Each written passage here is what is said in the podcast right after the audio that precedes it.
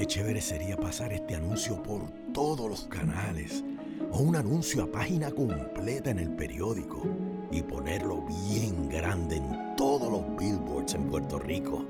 Realmente no tenemos presupuesto para eso. Pero lo que sí logramos, a petición popular, es que el documental Filiberto vuelva al cine. Desde el 7 de marzo podrás ver Filiberto en Fine Arts en Miramar. Y si ya la viste, ayúdanos a regar la voz.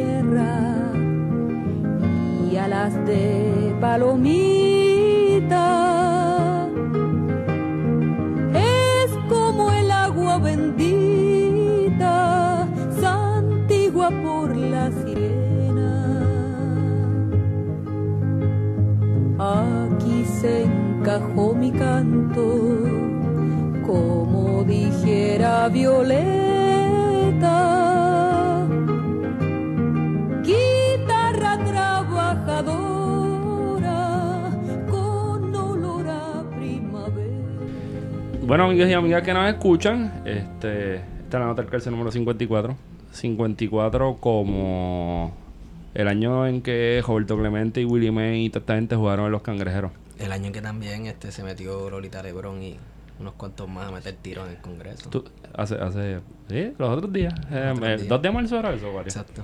Bueno, y este que les habla Historia Barrio Sierras para efectos de El CRADIC, que es una oficina donde los guardias investigan gente y recopilan toda tu vida. Los otros días no encontré un par de medias, no lo metí en la secadora. So, deben tenerlos ellos allí en el cuartel general porque no los encuentro. Las secadoras son como portales a otra dimensión, cabrón, porque, ¿sabes? Uno jura, ju- o sea, yo juro que yo metí las dos medias, o las cuatro medias, o las seis, pues eh, de dos en dos, siempre desaparece. Yo, un día de yo, estos- yo metí 7, 9. Yo me, yo un día de esto yo me voy a meter en la secadora y la voy a prender para ver dónde salgo. Puedes encontrar a Roberto Clemente en la otra dimensión donde desapareció. Bendito. Bueno, esa voz que escucharon es la de Esteban Gómez. Ahí va. Te hablo tanta cosa para eso, bro. Claro. ¿Por qué? Pues esa fue mi introducción, como que, no sé. Tiramos, Es una, que una- siem- tiramos una vocecita de esas las tuyas, porque siempre- hoy la voz tuya no va a ser como que la mejor. Porque No sé. mi voz no mi voz no es la mejor aquí por la milla, pero saludos al pueblo de Puerto Rico. Viste que he, he estado regalando unas taquillas para Bad Bunny. Tú no conseguiste ni una por pendejo. La próxima votas por mí. Y, y, a, y a mi lado izquierdo, siempre al izquierdo, el T34 de las combinaciones chinas de Cabo Rojo.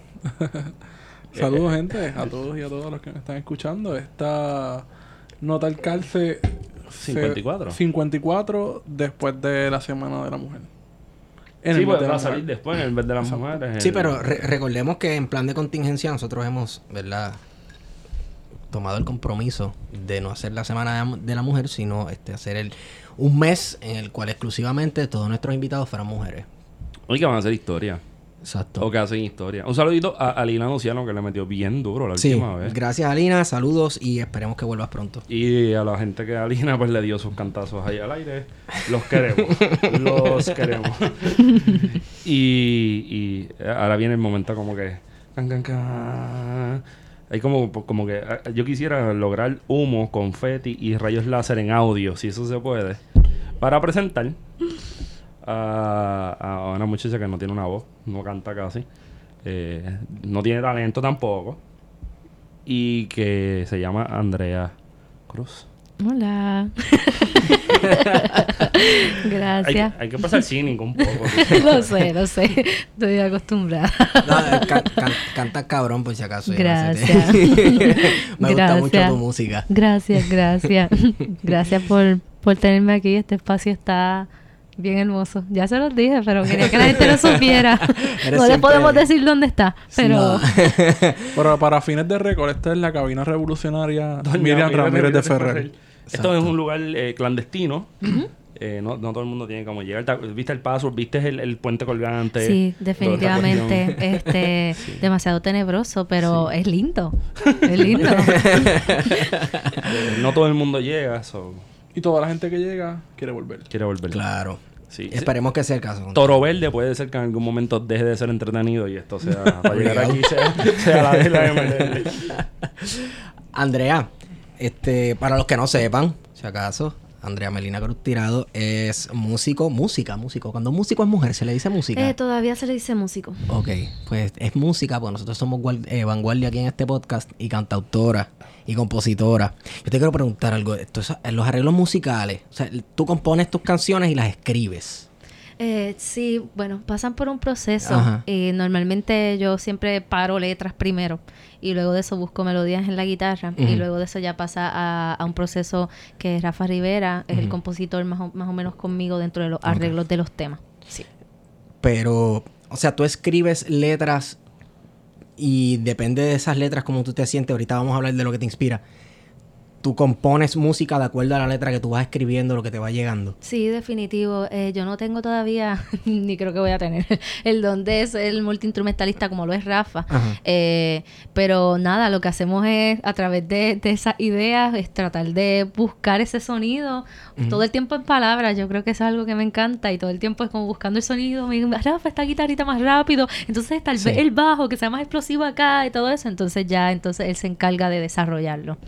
Ok, para el que no escuche y no, no haya escuchado la música de Andrea, dele pausa al podcast un momento y vaya y escuche ese par de canciones. Y vuelve a escucharlo por lo menos en seis semanas después. Entonces, y de ese cuenta, a, a mí me gusta porque a- a- las canciones tuyas, las composiciones, tienen una característica que es que siempre hay como unos interludios, que no es un bridge, no es el típico bridge de una canción, sino son interludios instru- eh, instrumentales, cambios de ritmo, de momento se va bien psicodélico.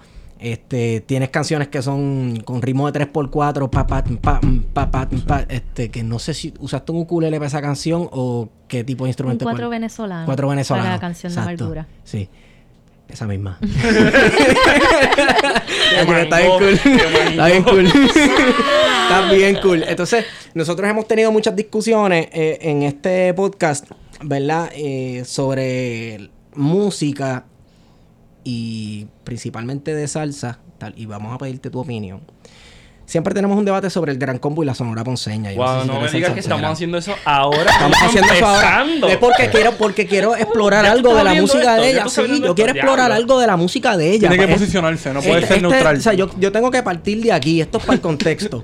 Nosotros decimos acá, ¿verdad? Me tomo la libertad de hablar por todos nosotros. Sí, en exacto. este- por, lo, Sí. por lo menos en este tema. Sí. Porque en, na- en nada del otro estamos de acuerdo. Que el gran combo es música para la gente que baila y le gusta el vacilón, etcétera. Y la sonora ponceña es música para los músicos. La música que tú haces es música para músicos. Sí le cantas al amor, entre otros temas, pero el que se sienta a escuchar las composiciones y las canciones, los cambios de ritmo, los instrumentos, crea un efecto estilo wall of sound bien brutal. Eh, Imagínatelo en vivo, cabrón. Exacto. Bueno, nu- nunca he tenido el privilegio de Yo estuve el sábado, no pude bregar. Y sí, la, la música, o sea, es música para músicos y para la gente que le guste también la música experimental, todo ese tipo de cosas. Y nada, eso, yo creo que todo lo que dije de la Sonora Ponceña y el Gran Se Combo acabó, era para decirte eso. No, no, pero era lo de Timbalero, ¿no? No, no, no. No, esa no es la pregunta que ibas a hacer. ¿De Ah, cuál no, es la no, no, mejor no, versión? no, no, no, Ah, no, no, no, Ah. Era para partir de la premisa de que hay música para Sí, sí. ciertas ocasiones y hay cierta música que apela a los músicos, a las personas que tocan algún instrumento o que tienen un oído, oído musical. Distinto, sí, más, más mejor, eh, trabajado. No, es que, es que yo digo trabajo y me escucho como a mierda. Sí. no sé. Desarrollado, suena menos como mierda. no sé, también. Es la misma mierda, está dándole la vuelta. Claro. Está bien, es verdad. Todo esto para decirte que me gustan las composiciones. Ah, gracias. Este, yo, yo, ¿verdad? Eh, primer- doy el crédito a la música de las películas. Ajá. El, cuando yo era pequeñita, yo iba al cine y yo cerraba mis ojos y era para escuchar los soundtracks no era para ver y nunca he sido fan de las películas, como que tengo mucho problema para poder concentrarme, o sea, mis amistades me ruegan, tienes que ver esta, es que vas a morir, bla, bla, con esa película. Y entonces ahí es que lo considero. Sí. Pero cuando yo, este pequeñita, iba al cine con mis papás, mm, me acuerdo cerrar los ojos y simplemente escuchar la música. Y amo, yo soy fan de la música de película, los soundtracks para mí eso es bien importante y eso es lo que a mí me encantaría todo el tiempo tener dentro de mis composiciones, que sea literalmente como algo cinematográfico, que tú puedas entrar y, y hasta desarrollar una historia que se pueda eh, casi eh, separar de la letra. Eh, me gusta como un poco jugar con eso, Sí. que la música te dé un mensaje y la letra también tenga otro y si logra, si logra eh, sincronizarlo, cool, y si no, eh, también está bien. Sí. Ya lo que fucking explicación. ¿Tienes, ¿Tienes un compositor de películas preferido? todo, lo Daniel entendí. Fan. Eh, ¿Tienes algún, algún compositor de películas pre- preferido? sí, ahora mismo eh, Gustavo Santolo ya. ¡Ah, me lo robaste! Ese es el mío también. Eh, porque si digo Hans Zimmer, pues Joan Ríos, compositor puertorriqueño, se va a enojar mucho conmigo porque dicen que él es bien copión eh, en sus composiciones, pero sí, pero tengo que admitir que me gusta también. Eh, creo que se menciona eh, se menciona Mark Twain, me gusta mucho también y obviamente eh, también yo tengo pruebas mencionando los nombres, no sé si si Danny Elfman. no lo conozco. Daniel Elfman es el del, el del Señor de los Anillos. Ay, fíjate, es que te Eh, digo, no he visto ninguna de esas películas. Perdón. Padre, estoy ofendido. Nada, pues. Lo siento. Se acabó el podcast.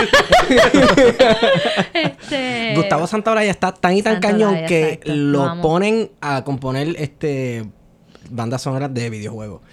Y lo que para ti tal vez fue el cine, yo no sé si para ti tu amor es la música donde, donde nació, pero para mí ha hecho los videojuegos. Yo podía dejar un Wow. videojuego en pausa y escuchar la, La música, por horas. Es bien Eso, cool. eso me acuerda eh, el, el playlist de Vice City. Porque yo jugaba Vice Sí. City mucho. Que era bien ochentoso. Ochentoso, loco. Y eso se me quedó súper pegado. Sí.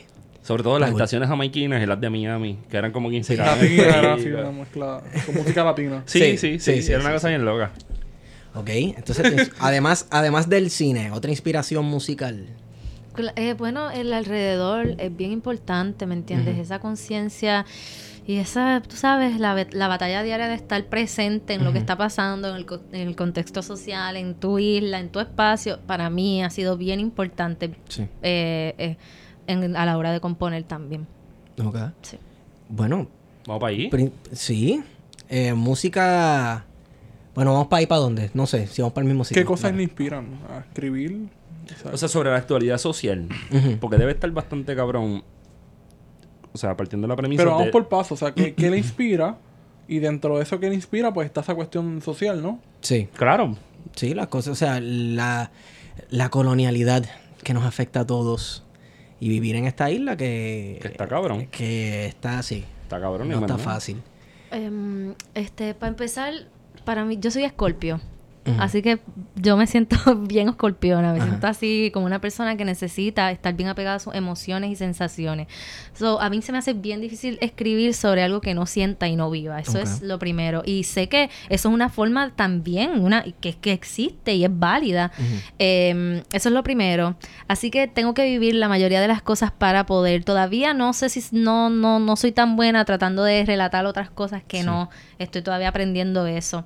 Eh, por ejemplo, si me voy con el tejido, ahí yo tenía como eh, como que una sensación de encontrarme porque fue mi prim- mis primeras 15 canciones que escribí y que nada más escogí 10, otras 5 se quedaron eh, como quien dice cosas que uno dice, no, esto no puede ir para aquí.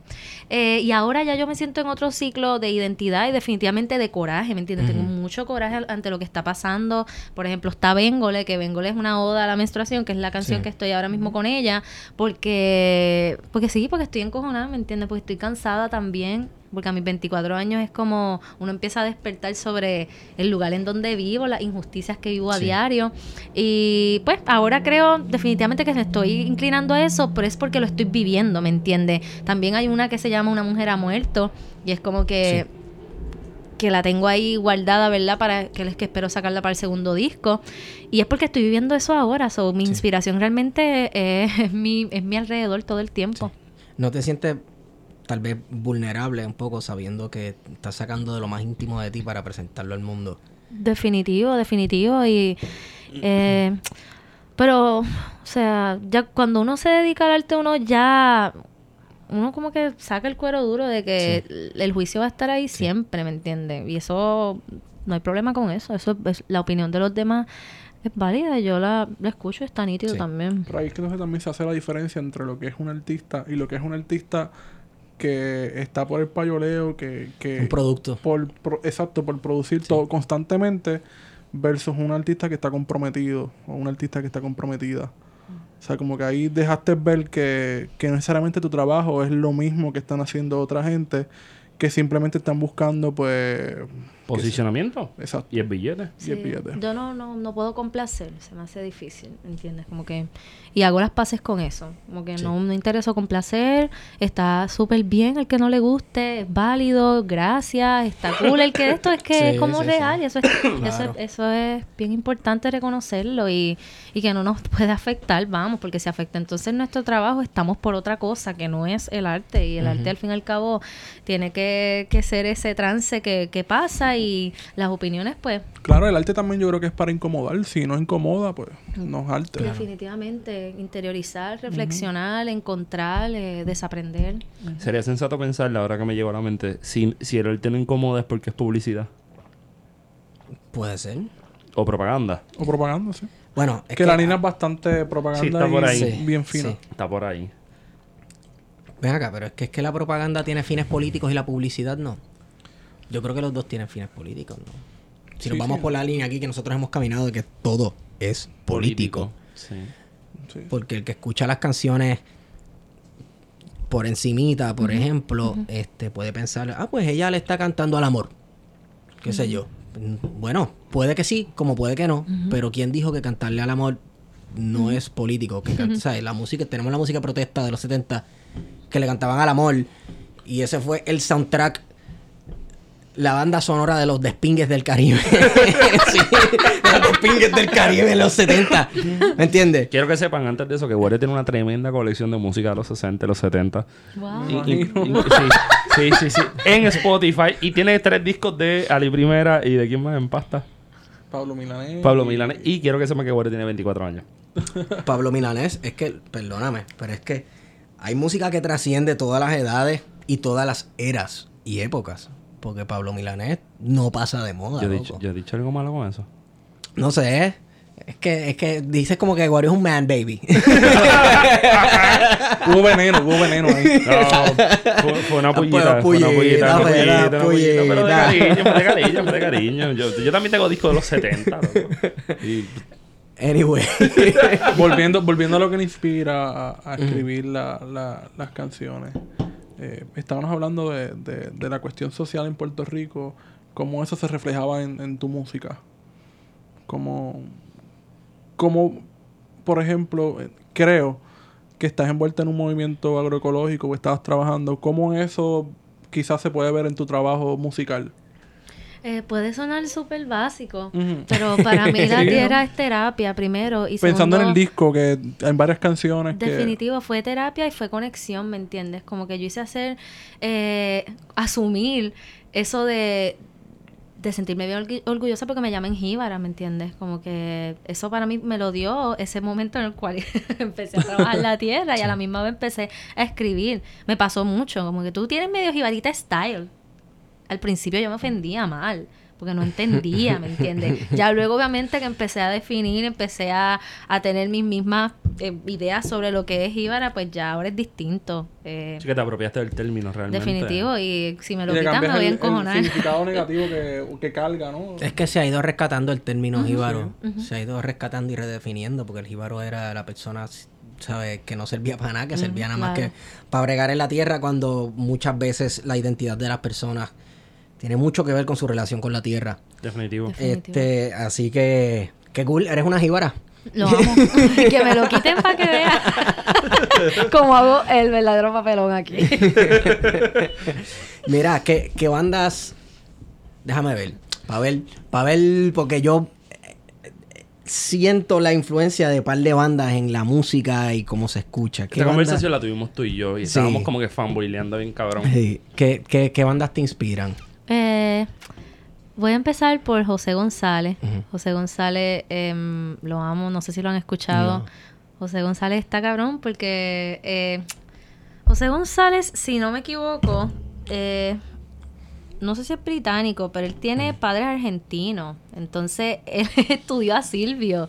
Y él está en Europa bien duro, ¿me entiendes? Así que tiene toda esa influencia bien brutal. Pero cuando tú escuchas esos primeros acordes, tú dices, esto es familiar, ¿me entiendes? Y tú te vas a ir por este lado de Latinoamérica. Em, obviamente Violeta Parra, a la hora de escribir, es mi maestra. Em, Bon Iver, Justin Sí. Vernon, es alguien Sí. que a la hora de la música nosotros íbamos a recurrir, yo espero ir toda la vida, porque toda la vida sigo descubriendo más y más y más Sí. y más de él. Em, The Staves son hermanas eh, canadienses que británicas, caramba, que la amo también. Leslie Feist, que es una mujer ya que tiene muchos años en la música, eh, fue ponca. Y esos son como que mi kit de primeros auxilios, Sí. que yo los uso todo el tiempo y no me canso. Ahora estoy con Isabel Parra, escuchando y sintiendo otras cosas y adentrándome un poquito con la escena de México, de, los, de la nueva canción en. México, que también es un movimiento que está allá, de cantores y eso. Es que escuché también influencia de Sigur Rós. ¿Sabes Claro. quiénes son Sigur Rós de Islandia? Claro. Al que está escuchando ese podcast, Pare y vaya a escuchar Tiburón. pare, pare otra vez. Hágase un favor. Hágase un favor, pero ¿sabes? Tiene que sacar un momentito porque es, es música que tienes que sentarte a escucharla. Porque no la vas a entender. Porque son Porque gente de Islandia. Son de Islandia y algunas canciones es en un idioma que ellos inventaron que se llama Hopelandic, que yo es básicamente este Sí. como inventando, Yo recomiendo, Hopi- una que se supone que se llama algo así como Hopipola. Ja- eh, Hopipolla, Hopipolla, Hopipola, no sé. Esa canción está cabrona. Está hermosa. By, Anyway, by the me way, yo, yo vi un, un playlist que publicaron online de Andrea. Ajá. Y, y cuando vi la 10 me sentí identificado. Matt Pompier. Yo leí tan duro al disco de Several Arrows de ellos en el 2005 que, que fue como que... Te entiendo, ¿verdad? Yo te entiendo. Claro que te entiendo.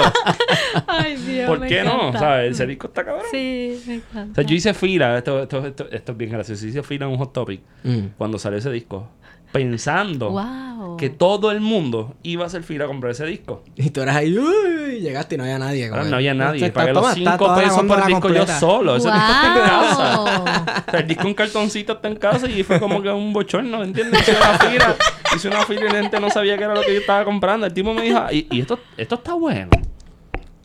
Y tú simplemente lo miras a cara y le haces, sí. Wow. bueno.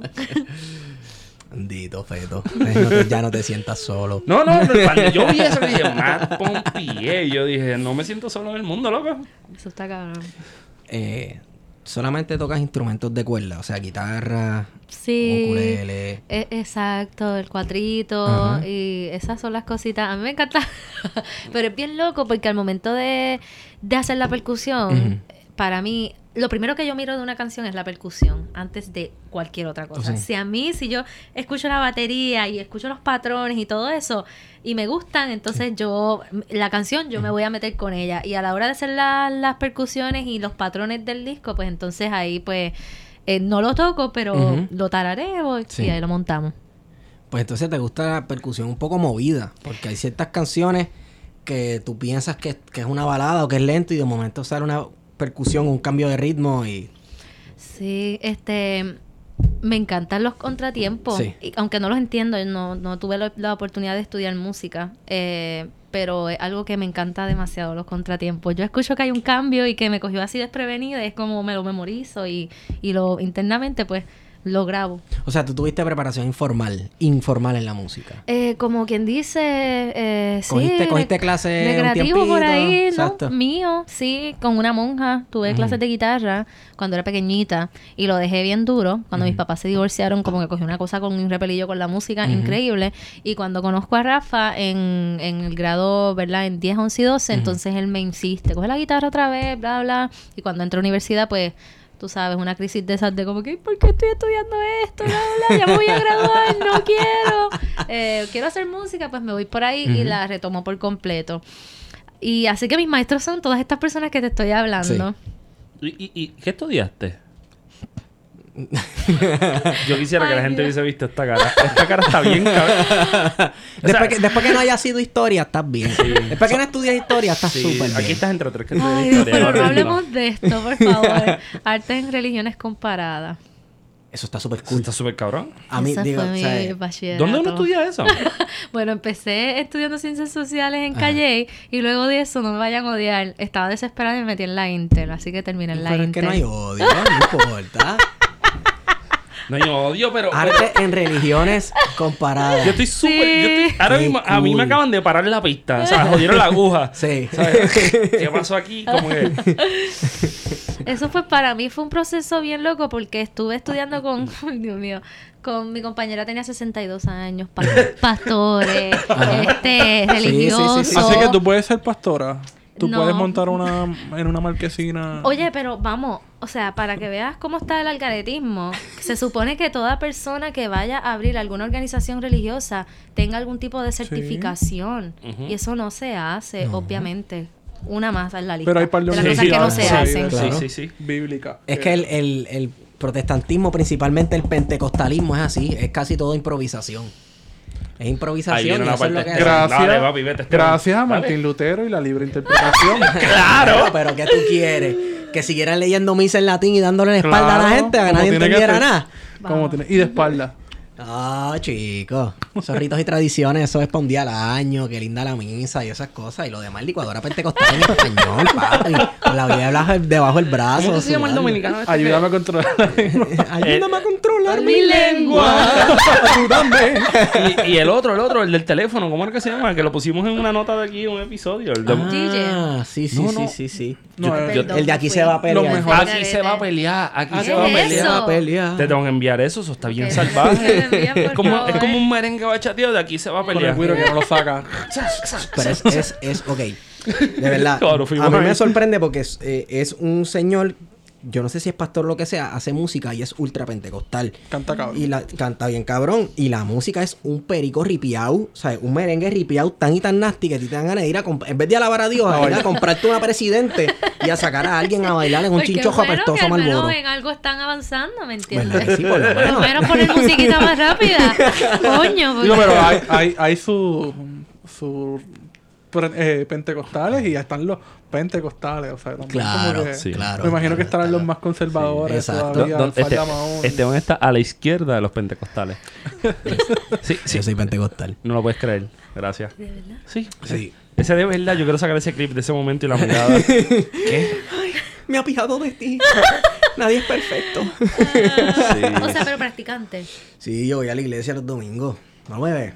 De que no puede faltar. No, es de verdad, no hemos estamos tenido compromiso y no, tengo que ir a la iglesia. Después Sí, nosotros los que las cosas, cuando grabamos los domingos y esas cosas, pues yo primero voy a la iglesia y, La y toco, toco guitarra en mi iglesia. La gente no lo y, cree. Y, y vengo para acá. Eso está bien. No, eso está bien cabrón, sobre todo cuando tú Cada lo loco con su tema. ¿verdad? Eso está súper bien. Eso está bien. Eri, ¿cómo te fue estudiando eso? O sea, de- de- ¿qué se puede sacar? No, no, esta pregunta va a estar medio mala, pero ¿qué se puede desprender de ahí que, empezaste mal. que se fue a la, a la- Bueno, a pesar de que es medio problemático, ¿verdad? Con la gente que estaba alrededor, no, no la formación. Eh, ¿Qué se fue a la mochila de Andrea? Eh, como todo, fue interno. Yo era bien conservadora, yo fui misionera, fui charlista, fui retirista, viajé, estuve en, en meses viviendo en Honduras, en República Dominicana. eh, y Yo, yo hice, perdóname, yo hice muchas de esas cosas también. bello y precioso. Entonces, Me siento, somos panas y realmente, em, pues, creo que fue como un proceso bien mío. Realmente yo pienso que me tiraron allí para que saliera de la cuevita y entendiera que las cosas no eran tan perfectitas o tan blanquitas Exacto. con ojos azules y pelito largo como yo creía, ¿verdad? Y la manzanita y la jodienda. Entonces, eh, así que fue un proceso bien mío. Si no hubiese salido de ahí, pues, o no hubiese estudiado esto, pues, mano, tal vez definitivamente yo siguiera, ¿verdad? Con el látigo ahí, no solamente a la sociedad, sino conmigo, ¿me entiendes? Yo era con, bien dura conmigo en todos los sentidos y todavía me estoy desligando de Sí. muchas cosas. Uno nunca termina de desligarse por completo. Es un proceso que dura toda, Toda la, la vida, vida. Porque tú pasas tus años de formación y los años más importantes de la niñez este, recibiendo todo este tipo de indoctrinación, dogmatización, etcétera. Y entonces Definitivo. yo, uno vive la vida completa luchando. Pero es que incluso las personas que no están dentro de esa comunidad religiosa también. o Claro. sea, el cristianismo yo creo que es un- una cuestión bien cultural Sí. en, Puerto Rico y en, en el caso de América pero- también. América, pero- Caribe pero, también. O sea, mano, es que ah, la culpa, la palabra culpa y el sentimiento de Sí. culpa que uno hace porque a uno le gusta una chamaca o porque a un chamaco le guste a otro chamaco o lo que sea. Está bien cañón, loco. Y- La y- superstición. Ah, Hasta el hecho del sí. pensamiento de, no sé si a ti, ¿verdad? ¿Te ha pasado? ¿Te Ajá. pasó el hecho de, me estoy saliendo de esto? Sí. Hasta, en, Sí. hasta en ese mismo Sí. momento de desaprender, Claro. me estoy saliendo, pero, pero perdón, cuando tú sabes tú que que no te estás saliendo, que sino que al revés, que estás en la realidad. Lo irreal para mí es Sí. estar en este otro Sí, lado, que sí, es, es una la, burbuja, es la la burbuja. burbuja. Y pues para, por eso amé estar allá eh, y estudiar eso. Y mis profesores fueron los mejores. Ellos estaban enloquecidos y con una esperanza brutal. Y es, br- es cabrón porque era- ellos eran pastores y todo. Y me sentaban y me decían como que mira esto no existe, mira esto no es, mira esto no es otro. Lo que pasa es que es bien difícil. La gente y yo así con como que... pinza. a los 19 años. Llegaba a casa llorando mal y qué sé yo. Pero ahora, ahora entiendo lo que estabas mencionando al principio, de que te ayudó eh, esa cuestión religiosa a aprender una cuestión más espiritual. O sea, mover, hacer ese trance de una cuestión religiosa hacia algo más espiritual, que se ve también en tu, en tu música, ¿no? Definitivo. eh, hay, un, hay algo que es la espiritualidad eh, y las diferentes rituales que uno haga para, para tener algún tipo de, mano, de interiorización. ¿Cómo se dice? Interiorización. Esas son cosas difíciles. Pero, son difíciles. pero te tengo un truco con eso. ¿Sabes cómo lo tienes que decir? Ajá. Esto es ya, ya, yo lo digo. Interiorización. Pues, para la interiorización. Este, y para la reflexión, no hace falta identificarse con nada. ¿Me entiendes? No hace falta identificarse con nada. Esas son cosas de. No sé, de, de- como dice el mismo cristianismo, del hombre. Claro. Del hombre, sí, y, y de control. La- Eso es lo malo, de control. Entonces uno va aprendiendo, o por lo menos intenta aprender con los años y experiencia, que la espiritualidad, para tú tener espiritualidad, para tú este, experimentar lo sublime, etcétera, no tienes que entrar en un edificio necesariamente y estar con un montón de gente vestido de cierta manera, con la falda hasta los tobillos, etcétera. Pues para sentirte bien contigo mismo, para sentirte en armonía con Dios o en lo que sea que tú creas o no creas. Este, y sí, es- eso es toda una vida de desaprender, porque no se aprende, se desaprende. Una cosa Definitivo. bien cañona. Definitivo. Así que ya saben ese detallito. No, pero, pero, pero, pero, eh, es que, es que, es que es chévere porque, digo, uno, uno, se- uno- un- el ejercicio está, hasta un poco puede ser tratar de vernos dentro de nuestro propio contexto, ¿verdad? Yo, nosotros estudiamos historia, estamos estudiando para ser desempleados publicando libros. Yes. Publicando libros. Tú vas, tú, publicarás tú, porque yo estoy, yo en ese proceso soy forever. Está bien, pero publicamos aunque sean 40 páginas. La cuestión es que 40 páginas tú, 40 yo, 40 Wari y tenemos por lo menos 7 libros hechos en dos años. y 40 es mucho. Hacemos un, hacemos un cómic. Mejor hacemos un cómic y tú lo dibujas. Exacto. Pero esas son las experiencias que también uno se lleva en la mochila. Por lo menos en mi caso, yo entré eh, por alguna razón en ingeniería química, brinco a química regular y después empiezo a brincar como un caculo en una bombilla y termino estudiando, estu- hice un bachillerato en estudio latinoamericano Qué bello. y de momento es como, como no puedo quitarme de la mochila, y la mochila pues es la mente, pero también es lo que tiene que ver con uno como persona, pensar, pensar con, con todas esas cosas que traje de las ciencias naturales, pero que las aplico en el diario de la, de la, de lo social, y ahora pues que brego con, historia, pues tiene, Claro. tiene su cosa. Pues, A la gente que nos escucha normalmente, eso fue como por ejemplo cuando dije Yulín es el cero, el cero político y nadie me La recta numérica. nadie lo La recta numérica. Nadie- Tú me perdonas, tú me perdonas. Pero con los últimos que nos hemos enterado de las, ¿sabes? las últimas semanas, que si la campaña de Bernie Sanders. No, ya no es el cero no político. es ni el bien, negativo no, no, 100. No, no, ya no lo hay. Tú sabes. Pero en el momento que yo lo dije era como que Jolín era el medio de la balanza, el cero negativo, pensando en una... De cero negativo, cero negativo, eso no existe, gracias. El cero como que... Y pues la gente me... Solamente una persona, Jeremy López, me dijo, yo entendí tu referencia la de, recta de- de numérica, química". claro que sí. Este, saludito a Jero, el duro. Mira, ¿tiene guitarrista favorito? Wow. Dallas Green de City and Color. No, no, no. De, Ale- no de, de Alexis on Fire también. y Alexis on Fire está cabrón. Sus guitarristas, sus guitarristas preferidos son muy modernos, padre. Dallas, Dallas, Dallas Green es este tipo que si tú lo ves con manga larga, pues tú, tú dices, este tipo es un pendejo. Entonces, literalmente. Pero o que, sea, que son de estas bandas que se visten como nerdos y hipsters. Él se. Él, él, él. Son canadienses. Son canadienses, pero son de los canadienses como que. Poncos 2000 bajitos. Ajá. Ay, sí. So, el, bateri- el guitarrista que tú vas a ver, que no me acuerdo el nombre, es un gordo todo tatuado sin camisa, que, que la Les Paul, la Les Paul Junior, que es una guitarra que a cualquiera le queda grande, a él parece un cuatro venezolano en el pecho. este, y entonces está Dallas. Y Dallas es como este tipo que tiene una voz que probablemente no creo que Wow. mucha gente la vaya a tener. Na- nadie va a llegar allá. Y además es un guitarrista que está cabrón. Entonces, como él se llama Dallas Green, pues él, su tour solista con una guitarra acústica y una bandita que no la saca todo el tiempo, se llama City and Color. Ah, bueno, sí. Tiene Ah, todo el sentido Claro, del universo. El tipo tiene una voz cabrona. Ay, es eh, perfecta. Wow, aparte de que su guitarrón, esa Martin que tiene, que es Las la Martins. guitarra. Yo quisiera una Martin. Yo quisiera una Martin. Están tan demasiado. Increíble. Una Martin de la Segunda Guerra Mundial que cuesta como, 40 como 450 mil pesos. algo así. Algo así. Sí. Increíble. Pero, y, este, ¿él toca acústico? Sí. Él toca Sí. acústico. Toca y, es que no y- sé, es que no, no- no tengo el- cero contexto. el el- el- y lo que usa normalmente es un Orange AC30 con una 335 natural de los 60. Ujú. Él sabe más detalles que yo, pero... Que la tiene. Sí. Que la tiene como que perfectas condiciones. De esas Martin, Sí. de esas 335 que tú dices, esta guitarra cuesta como que 3.500 pesos, es nueva, y de momento te la enseñan en un video en YouTube y tú haces como que esta guitarra cuesta 25.000 pesos, es vieja. y el tipo es, es una cosa cabrona. Yo, eh, Coming Home es mi canción favorita de él, que está bien cabrona. El tipo es un, te digo, es una fucking bestia. Este, ah, asignación. Sí. Tengo si la gente, si la, Demasiado. y gente que está Demasiado. escuchando, denle en pausa, favor. vayan a escuchar este Sitting Color. Coming Home puede ser una buena, una buena ¿Verdad? referencia. Pa- y para empezar también. Obligado. Porque hay par que son bien pesaditas. Sí. Me gusta mucho. Nice. Y si le gusta lo pesado, asignación, Dallas Green. y si le gusta lo pesado, vaya y escucha Alexis on Fire, eh, The Boiler Frogs, Arson Mail. Y si no me escribe, yo le envío todo lo que tengo de ellos.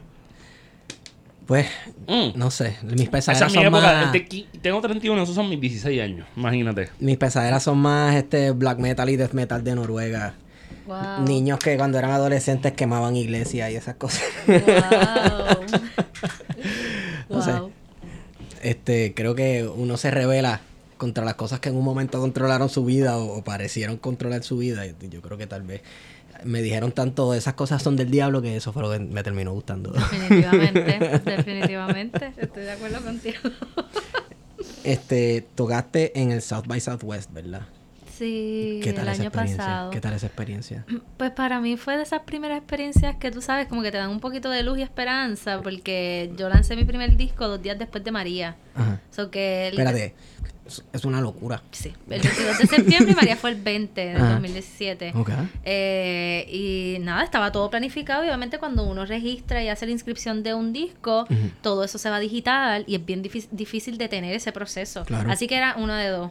O no sabía cómo detener el proceso que realmente podía. Ahora sé que escribiendo un email lo hubiese podido hacer o lo lanzaba. Las mismas muchachas me dijeron, ya está fuera, olvídate Andrea, tenemos que darle con todo. Así que luego de una semana, casi dos, que logro venir a San Juan, es que logro ver que el disco está afuera y fue un proceso súper duro, obviamente después que tú estás un año completo trabajando, pues viene María y o sea, no pude hacer nada, no pude hacer las no pude hacer nada Una lo que uno gira, hace, sí, no sí, normal. nada, Ese tejido es de laurel. Ese tejido de laurel, exacto. Entonces voy eh, a finales de el 10 de octubre exactamente, voy a la penúltima en. Santurce Sí. y allí mismo con mi computadora y Mónica y yo la empezamos a hacer la inscripción para South by. Era el último día y ese día cogí internet, bla, bla, Ajá. y semanas después nos contestaron que, que sí, que íbamos para South by, bla, bla, y ahí como que yo empecé a ver luces como que, Ujú. yay, pero al principio fue un proceso bien duro, fue como que, diablo, este es el verdadero Bastrid después que está hay un año dándole forma a un proyecto. Que está bien Pues- cabrón, by the way. Gracias. Está bien lindo. Gracias. Pues ¿Cómo, ¿Cómo eso. funciona eso de South by Southwest? O sea, eh, uno se inscribe, ellos escuchan tu música y deciden sí o no. Pasa como a rondas, como eh, este pasa algunas rondas, ellos siguen te siguen pidiendo información, que si el press kit, eh, si tienes algún video en vivo, bla bla bla, y le envías todo y ellos entonces deciden y te van colocando. Entonces, el año pasado fue la primera vez que se hizo Sounds from Puerto Rico en la historia de South by. Nice. Nunca se había hecho y por el huracán María, obviamente, pues dedicaron un show específico para eh, Puerto Rico. Y ahí pues fue que estuvimos. Qué ¿Qué guisaste? ¿Y headbangueaste? ¿Qué? Headbangueaste. ¿Qué, qué es eso? Como, ah, eh. sea, yo Bueno, te- como yo- vives en Butthead. Pues o sea, mira. o sea, yo, yo, yo, yo el sábado en la respuesta te vi un, tímido headbanging. Es que no se puede hacer mucho como que... ah, No, no, no. Ella se echó para atrás. Ella se... Ella se Digo, ¿qué es esto? Yo, yo la, yo- yo la vi, ella me dio micrófono, echó para atrás y tiró un headbang tímido, como que me la estoy disfrutando, pero era como que yo quiero romper la guitarra contra el piso. Lástima que tengo que recogerla después. Ay, Dios mío, que, que no tengo chavos para comprarme otra. Así que no podía romperla. Pues mira, eh, yo me disfruté los shows en las iglesias. South by está cabrón. Te recibe un padre diciéndote, eh, la barra está allá. Nice. O sea, yo estaba mal. Mal. O sea, estuvo brutal. Lo- mis shows preferidos fueron en las iglesias porque llevaron arpas, la, este, diferentes propuestas así. Tú con una sentido. cerveza ahí, chile, viendo ese show. Cabrón, ahí, ¿tú qué? O sea, yo vi gente que jamás pensé encontrar, porque eso es South by, es, es un show más bien indie, ¿me Sí. entiendes? Ahí van propuestas de... Y es inmenso de- también. Es Esa- enorme, sí, es sí. enorme y son un montón de días. Eh, así que disfruté de una vez más de los shows en la iglesia recibidos por el Padre. algo así, algo así yo lo viví cuando, cuando fui con una banda acá a tocar a, a Cornerstone Festival. Ah, sí. Y eso, El eh, Cornell. Cornerstone es en Peoria, en- Wow. en Illinois, y es el festival de bandas cristianas más grande del planeta. Tú dices, Wow. "Uh, banda cristiana. No, no, no. No, O sea, una- ¿sabes? el equipón. La- eh. Para empezar, los mejores equipos Eh, los tienen las bandas es que si- cristianas. si para hay- empezar. Si los chavos están. Sí. Ah, no. Pero esas, pedaleras están Loco, intactas. loco, era como que tú, tú caminabas y veías los tipos que tú querías. Tú comprabas las camisas Hot Topic caminando de frente tuyo. y Era como que, wow, esa está gente cool. está bien cabrona. Y, y, y vi las cosas más locas en mi vida. Por ejemplo, para ver si te lleva ese tipo de experiencia. Por ejemplo, eh, las duchas comunales. Las duchas comunales son bien interesantes porque cuando tú llevas cruzando todo. No, no, o sea, eh, literalmente una casa que es. Un Loco, parecía más bien un campo de concentración. Son duchas.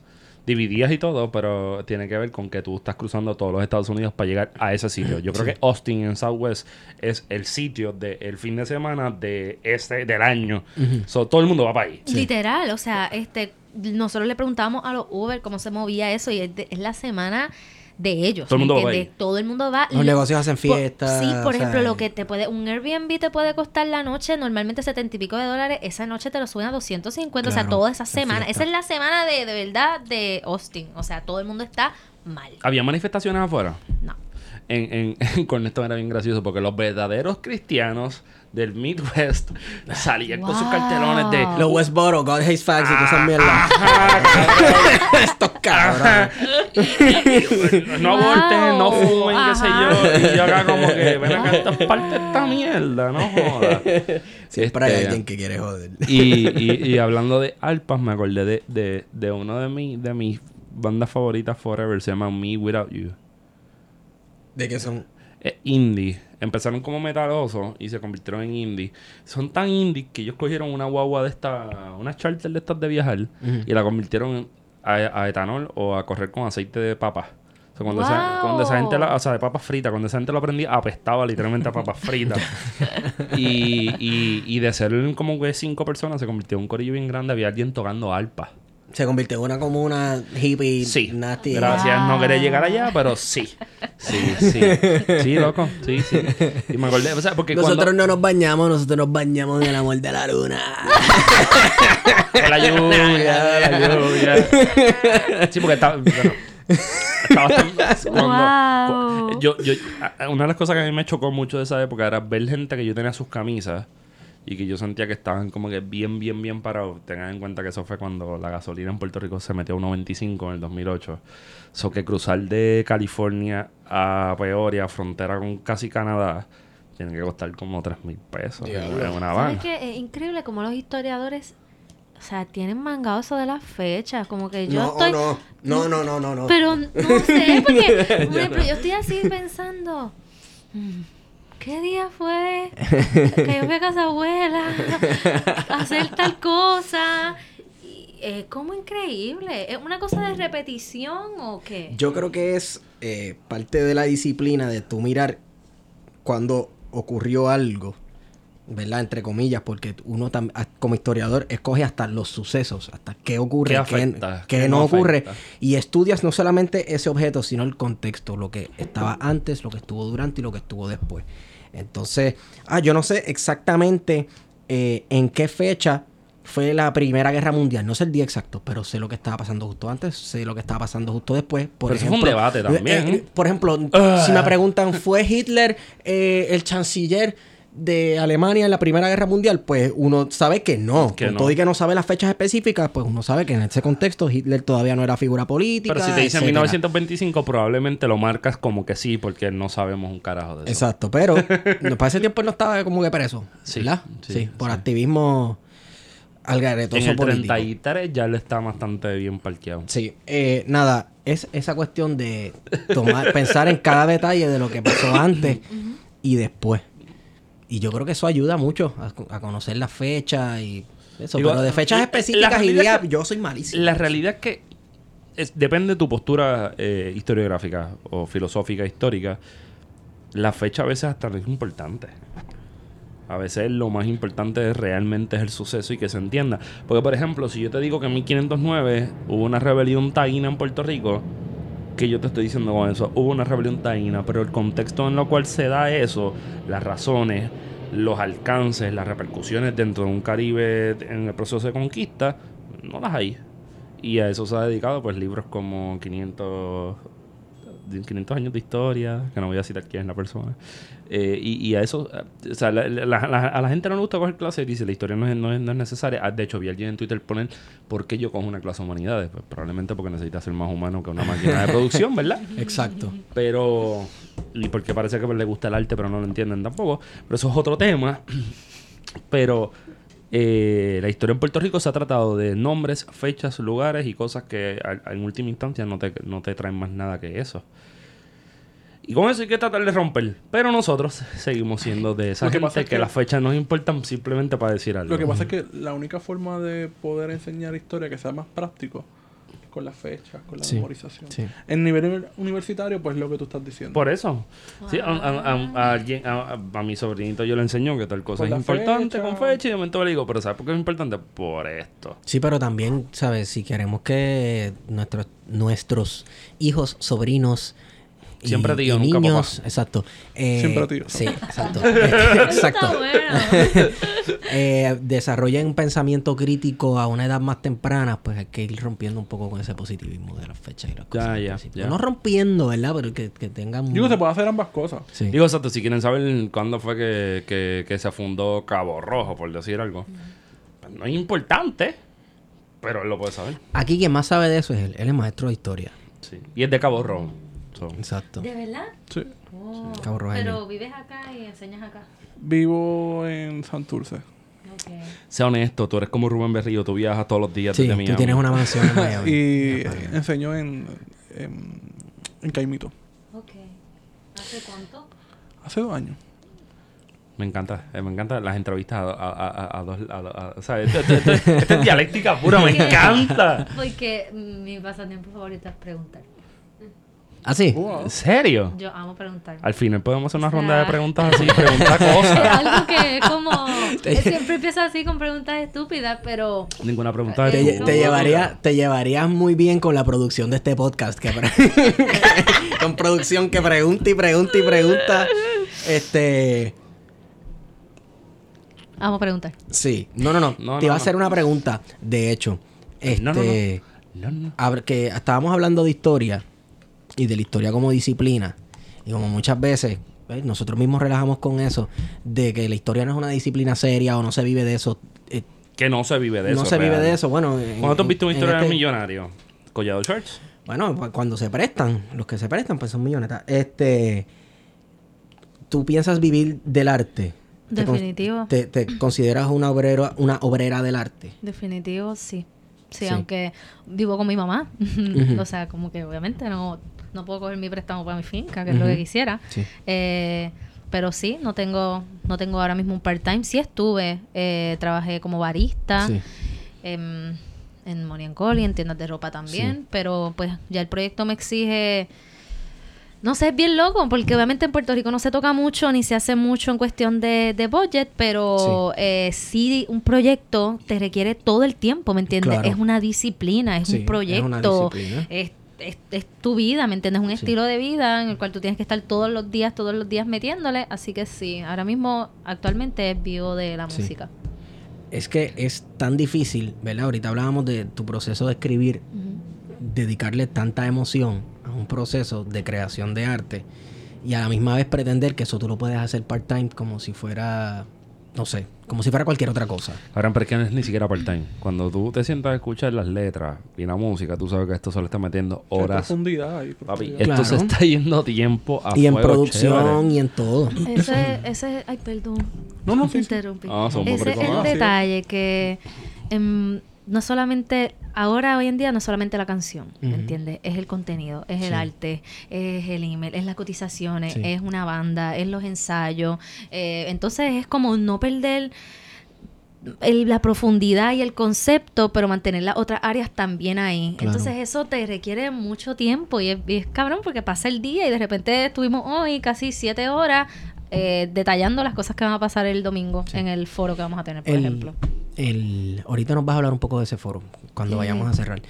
Eh, es que el, el- el proceso de hacer música se ha democratizado bastante en el sentido de que ya no son disqueras y estudios que tienen el control total de todo tu contenido. Ya tú puedes hacer, ¿verdad? Pues aquí tenemos unas cuantas computadoras, le instalamos unos programas, tenemos un micrófono, conectamos un USB y hacemos un par de canciones, una guitarra. Ahí, ahí Y, Takami, si eh, quieres grabar una nueva. ¿vale? Este, sí, sí, entonces sí se ha democratizado un poco, pero como quiera ser músico uno solo y dedicarse completamente a eso es soul draining. Me imagino yo, porque tengo otras amistades que son músicos y, y los veo en su proceso y entonces uno dice, entre los músicos profesionales son todos unos sub y bajas emocionales, eh, o están en, dre- o en depre o están en high bien brutal. Y es que uno se pone a mirar dentro de ese mundo y es tan complicado que es que cualquiera lo entiende y tratar de balancear esta sociedad en la cual vivimos, ¿no?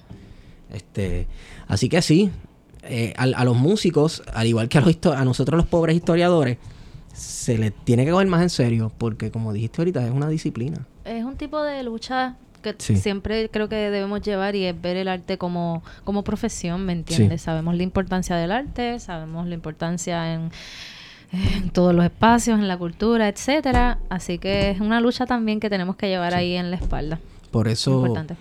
Por eso, cuando le dicen, ¿verdad? Changuitos a quienes pegan el grito en el cielo cuando cortan programas de artes en las escuelas, etcétera, ¿sabes? no saben lo que están diciendo.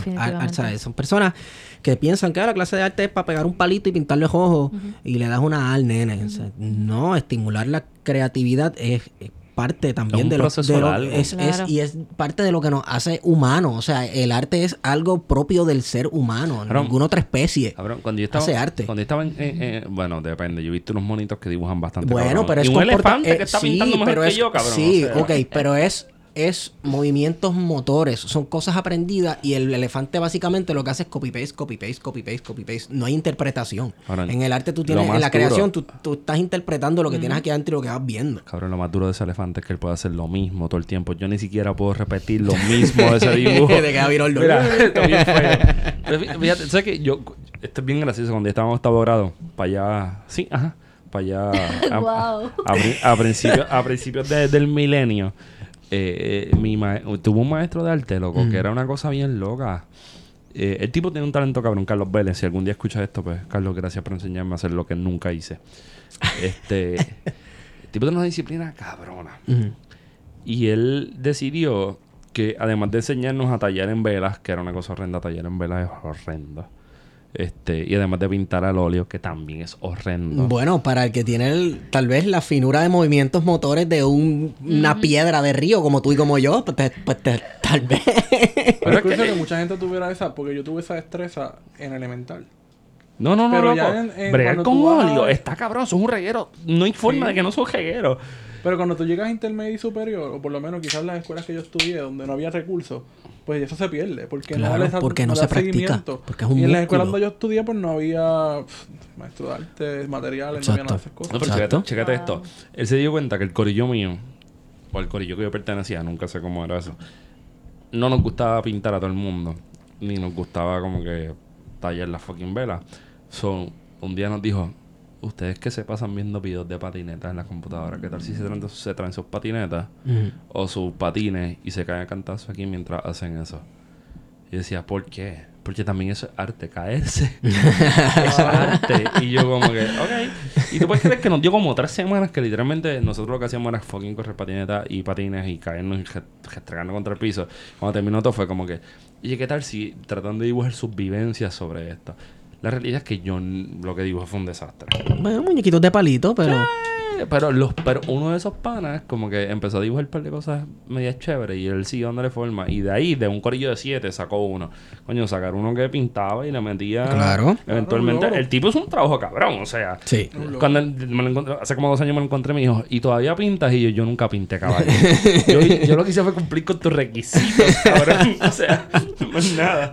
¿Tuviste personas así que te inspiraron? O sea, Definitivamente. una lista de personas que puedes decir definitivamente fulano, mangano, este y este son las personas que las que tengo que agradecer. Sí, siempre Mrs. Melissa por siempre. Esa, ella era la perfecta, hermosa hippie. Cuando Ajá. tú estás en una escuela, yo estudié en una academia menonita Betania. Ajá. Ella era la hippie de pelo así largo. Y nunca voy a olvidar un día que yo me viro y ella se, se baja. Y el tatuaje aquí atrás y yo así. Pues. bien chiquitita.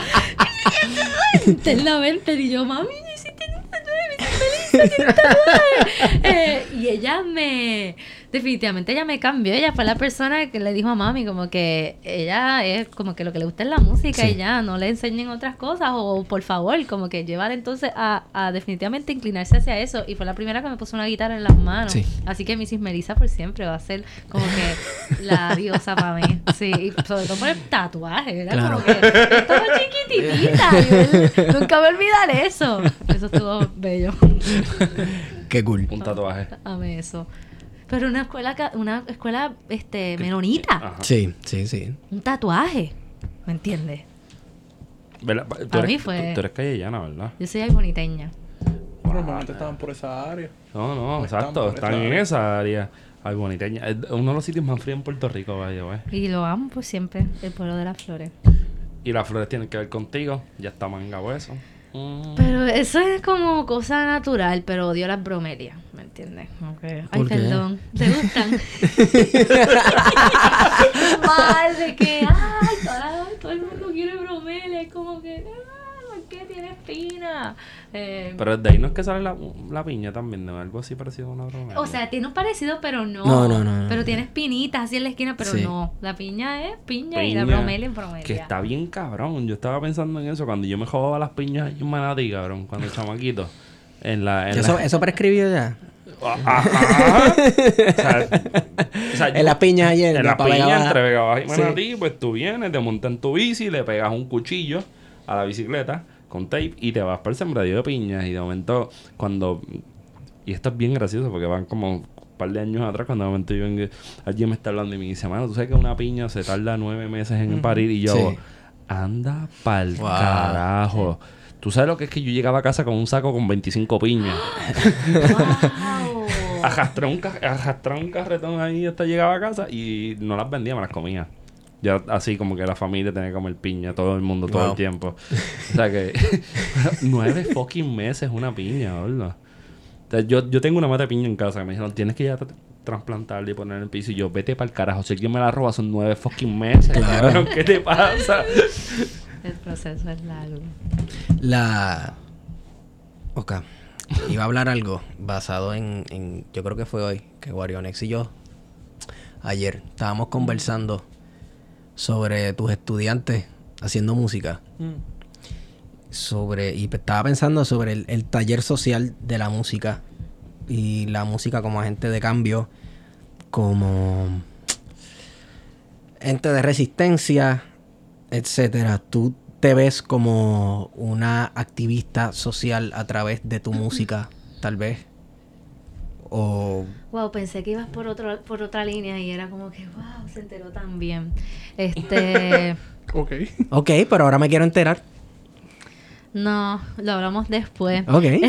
Eh, definitivo, ¿me entiendes? Sí. Tiene que ser parte del discurso, ¿me entiendes? Si, si la música, ¿verdad? No provoca ese, como hablamos, la incomodidad y no soy servicio ni recurso, pues entonces tal vez me estoy como desligando de mi propósito inicial, pero para mí personalmente sí lo tiene que ser y no solamente parte del discurso. eh, ahí es que está como que, ¿me entiendes? Yo no soy entretenimiento, ¿me entiendes? Ahí está la diferencia del entretenimiento y no soy un personaje, ¿me entiendes? Así que mi, mi manera de, de accionar y de ser es lo mismo que se va a ver reflejado en mi música, Sí. ¿me entiendes? Porque no, yo no estoy haciendo una fórmula que quiere pegar para hacer lo que Sí. sea de los views y ya, ¿me entiendes? Como que... Y pues ahí están, yo creo que las vertientes son que sí, en mi caso Sí. pues. Y, y baja línea, las bajas. Claro. Lo que, lo que pasa es que depende cómo tú la quieras coger. Porque a veces te lo dice entre interludio de una canción con el guante de seda o te lo dice en una canción con un burronazo en el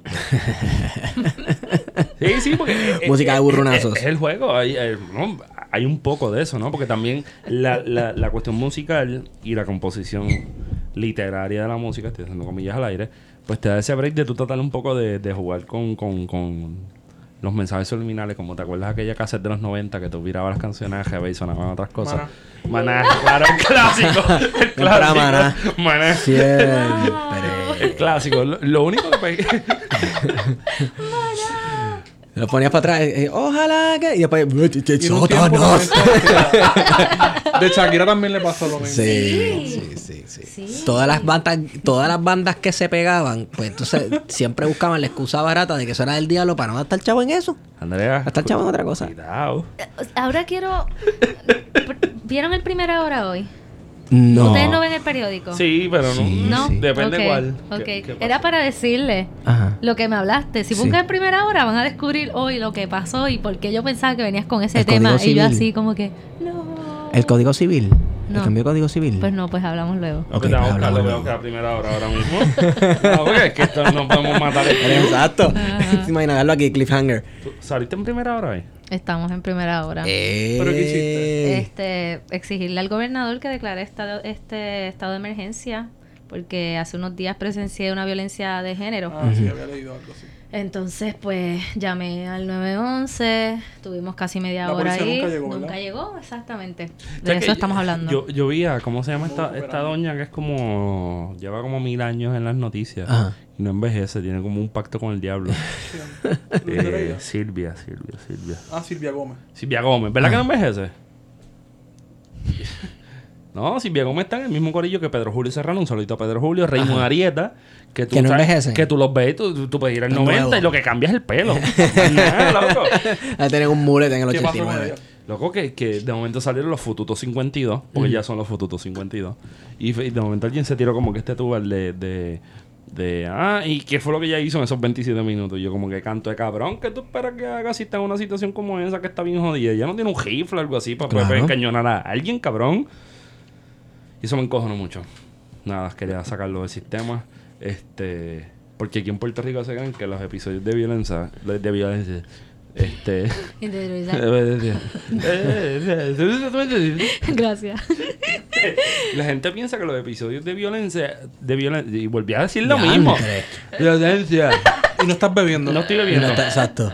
Este, pues la gente piensa que ya tú tienes como un chip y tú tienes una forma de reaccionar. Ah, claro. Tú sabes, y como si todo el mundo es como que es como que si a mí me a mí me enseñaron toda la vida que si hay un terremoto te, te metes debajo de una mesa y te lo juro por la madre mía que yo me meto dentro de la nevera. Claro. La violencia en Puerto Rico es, es- es- o sea, está normalizada, ¿me entiendes? Claro. Eh, Ujú. Es cultural, es cultura. por ahí. ¿Viste el video de ayer en el Canton Mall? No. Lo de la pelea. La pelea pelea. de las muchachas. Que está, está- Para mí me parece tan insensible que me exigieran que grabara. ¿Cómo yo podía grabar en ese momento? Eso es, eso es, como- ¿qué carajo es eso? ¿Me entiendes? Como que, no, cabrón, o sea, como que esa ha sido la pregunta todo el tiempo. "Eh, Que un bustero es, no grabó ninguno de los 27 minutos. O sea, no podía grabar. Esto es fucking serio, ¿me entiendes? Esa es parte de la sociedad del espectáculo, que si no lo, no lo grabas, no, No, pasó, pasó. No no pasó. pasó. Si no está en redes, no pasó. Y la, eso- mira, a nadie, o sea, tú- a nadie que lo hayan asaltado. Espérate, déjame como digo esta oración. A todo el mundo que no lo hayan asaltado, piensa que es Terminator. Hasta, que el, mo- hasta el momento que te sacan una pistola. Claro. Todo el mundo se cree que puede con todo hasta que esté en la situación. Claro. Y mucho más cuando es una situación que tú te ves sin poder, que tú no puedes hacer nada, uno no sabe cómo reaccionar. Es de algo que te hablan tanto todos los días y que in- un- incluso uno hace activismo para acabar con eso, pero cuando lo ves ocurriendo de manera tan explícita frente a tus ojos, siempre hay algo psicológico que uno se frisa o que uno ni puede creer lo que está pasando. Y exacto, sí, el fetiche de grabar o sea, que uno es detective de momento que está con el celular ready todo el tiempo para lo que pasa, etcétera. Sí, como los rusos con el dashcam para que graben Sí, todo lo que está pasando exacto. en un carro. Eh, está cañón. También, Eh, también, también se pone medio morboso. Porque es como que... Porque yo tengo que, que tratar... O sea, tengo que grabarte algo que sucede todos los días en, en- en un cojón de sitios en Puerto Rico. O sea, tú sabes que es la que hay. O Entonces, sea, no... la respuesta del Estado a un activista social, los que somos activistas sociales, que hemos sabemos la que- lo que es la respuesta del Estado, violencia, violencia versus la respuesta del Estado a una situación. A ti te arrestaron por pararte frente a un camión en la ceniza en Peñuela. Pues, por exacto. pararte frente. No hiciste más nada. No hice más nada. Este, pero ah, ese es el ejemplo, ¿no? De, de- de- de que los activistas en Puerto Rico enfrentan la represión del Estado versus cuando hay una, un caso de violencia doméstica donde la policía ni siquiera aparece, donde las instituciones del Estado que están llamadas a responder a estas situaciones no aparecen. Porque yo creo que el Estado colapsó hace rato ya. Sí, Ya no acabó. sirve. Bueno, eh, colapsó en, en cuanto a su imagen de hacerle creer a la gente que está aquí para ti, para darte unos servicios esenciales. Pero no colapsó, pues, Para para proteger a, quien, a quienes tienen el poder, No, porque no, para no. eso está vivito y No, coleando. seguro. o para aparecer, por ejemplo, a dar seguridad en condado. Exacto. A las empresas privadas cuando hay manifestaciones. Nunca llegó la policía. No. No. ¿Dónde fue esto, Andrés? Esto fue en Calle, Sidra Calle. Se supone que yo no dé más detalles de esto. No, no, Sí, no sé, no, no. Porque sí, ya Fiscalía de Caguas pues tiene la, la situación, este, pero los agentes no, no llegaron y es por el hecho de que esa vía pública, pública, porque eso pasó en un espacio público, eh, no, no se sabe a quién, ¿A le, quién le pertenece. pertenece? Ah. qué Si a mamayote. Sidra o a Calle. La papa caliente. Exactamente. Eh, entonces, eh, no llegaron, no llegaron por más. Yo me fui detrás de ellos, como que los seguí por completo, bla, bla. Eh, ¿Verdad? Haciendo lo que entendía que tenía que hacer, pero no, no llegaron. No llegaron. Una situación demasiado frustrante que todavía es como.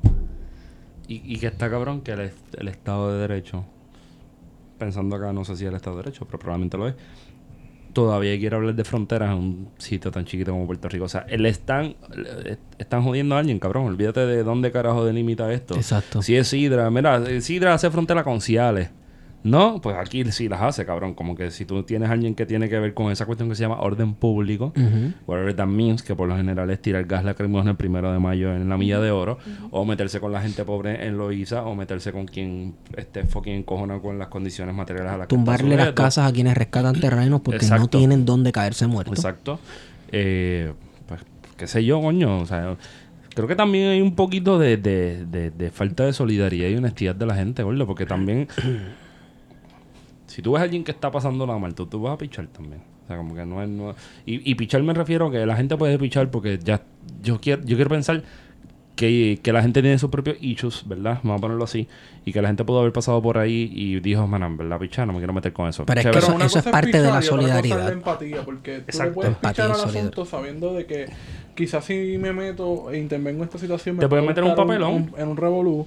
Pero otra cosa no es sentir solidaridad o, o por lo menos empatía de Por eso, yo- con, la, con la víctima, ¿no? Sí, yo estoy como todavía reflexionando un poco porque a mí esta excusita de que la gente tiene temor no, No te cuadra. No me cuadra. No, yo no creo que la gente tiene temor en Puerto Rico, realmente. En su mayoría no. Yo creo que la gente en verdad no le interesa. No le interesa porque obviamente es parte del patriarcado y de todo Sí. que se- Sí. el individualismo. Que es lo que lo normaliza, claro. Y ahí estamos. Eso no es todavía. problema mío. Eso no me afecta a mí. Y yo, a mí eso de que, mm, no sé, no sé, no me la como. Es como que, no, es que, pues, la- viste, tienen temor, la gente tiene temor. No sé, no, no creo. Por eso, que, que la gente está en lo suya. Y mientras no me afecta a mí, No le, afecta, no le afecta lo que esté pasando alrededor. También es... O sea, coño, es, por ejemplo, llevándole el video de Canton Mall, están estas dos chamacas jalándose por los pelos, cayéndose a bofeta y qué sé yo. Bueno, y, Y- como los propios medios y lo de momento- reproducen, los medios grandes por- de Puerto Rico lo reproducen como si eso fuese un espectáculo. Quienes me preguntaban que por qué no lo grabé fueron los medios. Los fiscales en ningún momento me preguntaron eso. Al revés. Para el Como click. que se supone que no lo hubiese grabado en ningún momento. O sea, como que qué bueno y gracias por no grabar ni tomar fotos. Se supone que Si no, no porque se va a dar la, la evidencia. O sea, como que para eso están las cámaras de los de, la, de Sí. los diferentes De los sitios lugares, ¿me entiendes? cerca, Pero el ciudadano no está para eso, ¿me No. entiendes? Y es, es cabrón. La linda, uno te estará haciendo el trabajo a los guardias. O sea, uno grabando para No, los que no guardias el y los guardias en el CRAD y grabando a uno, cabrón. Exacto. Entonces, ¿quién está haciendo el y trabajo aquí? El guardia viene, te graba y de momento le escribe a los de los C todo. Mira, cabrón, tengo este video para que le pongas el watermark y tú lo es que corras. eh, era para, ¿sabes? Para eso es que se presta. Porque ¿quién te dice a ti que ese video de ayer de las muchachitas peleando no lo pasaron en alguno de estos basuras de programas de chisme? Lo brother? pasaron, mi vieja me dijo. Pues Vi un entonces. video de estas dos cabronas peleando en Bayamón y, y yo le digo, ¿y qué tú No piensas de eso? ¿Qué tú piensas de eso, vieja? Y me dice, por un macho no se pelea. y yo, wow, tanta sabiduría, vieja, coño, no jodas. Ay, no sé. el- el- el- la cultura está importada, porque eso no es de aquí. Esto, eso es un animal exótico. Esa cultura aquí es un animal exótico. Esa es la cultura del espectáculo, de grabarlo todo y que las cosas se vayan viral. La que ¿Tú tú crees que sí? Sí, yo creo que sí. Chico, pero Entonces, yo estoy eso- contigo, Eso es un sí, animal eso es exótico. exótico. World Star. Eso son cosas de gringo, cabrón. Cabrón, cuando, no cuando tú te citas en un parking, del, en el parking del Cantón Mall, Ajá. para saltarte a bofeta con alguien más y que gente te grabe. Y que las madres estén, estén de referí. Ajá. O sea, ¿qué es lo que faltaba? Transportar eso a la Pepín Cestero en Bayamón y que se dieran cantazos como la lucha libre. Eso ¿sabes? significa que Es estamos cosa- viviendo en una sociedad enferma Sí. Violenta. y violenta. Claro. Y que sí, si usted quiere ejercer la, vi- la violencia, pues usted la ejerce de otra forma y sobre todo no contra su propia clase social. Mm, No, no, así como cuando hablamos con Emanuel y tú sabes, la gente es- manifiesta violencia, pero no sabe hacia dónde dirigirla. Hay que canalizar No, y Y hacia hay, arriba. hay que enseñar hacia dónde se canaliza la ¿no? Y se violencia. la tiran entre... Vamos, son las mismas clases sociales. Sí. Porque independientemente de lo que pasó, yo estoy súper claro que estas que estas mujeres y estas... Y digamos que la sociedad necesita en general... eh, digamos no, la sociedad en Puerto Rico necesita perspectiva de género, pero también necesita a la par con esto perspectiva de clase, o sea, entender lo que es la, la clase social, porque lo que hacen es matarse entre clases sociales mientras las clases dominantes están lo más tranquilitos y arriba mirando para abajo y burlándose a los demás. Sí. Y ahí hay un problema que, que, que nos mata. Porque tú te imaginas que aquella chamaca hubiese sacado en algún momento una, una y le hubiese dado un tajo que a aquella otra. La hubiese dejado allí, mano. Sí. Y ¿Cómo? frente. Ay, perdón. Es que, ¿cómo ustedes están enfrentando este el privilegio de ser hombre? ¿Cómo a diario lo están enfrentando psicológicamente y en su comunidad y en sus espacios? Nosotros habíamos... Esa es una buena pregunta. Fue una pregunta Y nos dejó, nos dejó callados. Hey. Pero nosotros empezamos esto esta serie en marzo, haciendo la autocrítica de que si bien han participado mujeres en este espacio, La inmensa mayoría. la realidad del caso es que la inmensa mayoría de las personas, de nuestros invitados, han sido hombres. Y a partir de ahí, pues, decidimos que este mes y que a partir de, de entonces llevar una paridad, ¿no? De participación, eh, no simplemente por, por caer bien, sino como un, proceso de, de- de desaprender quizás esas conductas. Eh, y creo que yo creo que estamos conscientes, ¿no? De, de los privilegios como hombres y como hombres dentro de este espacio de lo que son los podcasts también. Porque son bien pocos los podcasts en Puerto Rico que son de mujeres exclusivamente. que son de mujeres exclusivamente, como Puestas para el Problema, eh, Saludito ya. Yay. que, que están en este espacio dominado tradicionalmente todavía por Es hombres. que en las comunicaciones, por lo menos los dueños. En las emisoras de radio, que AM, por ejemplo.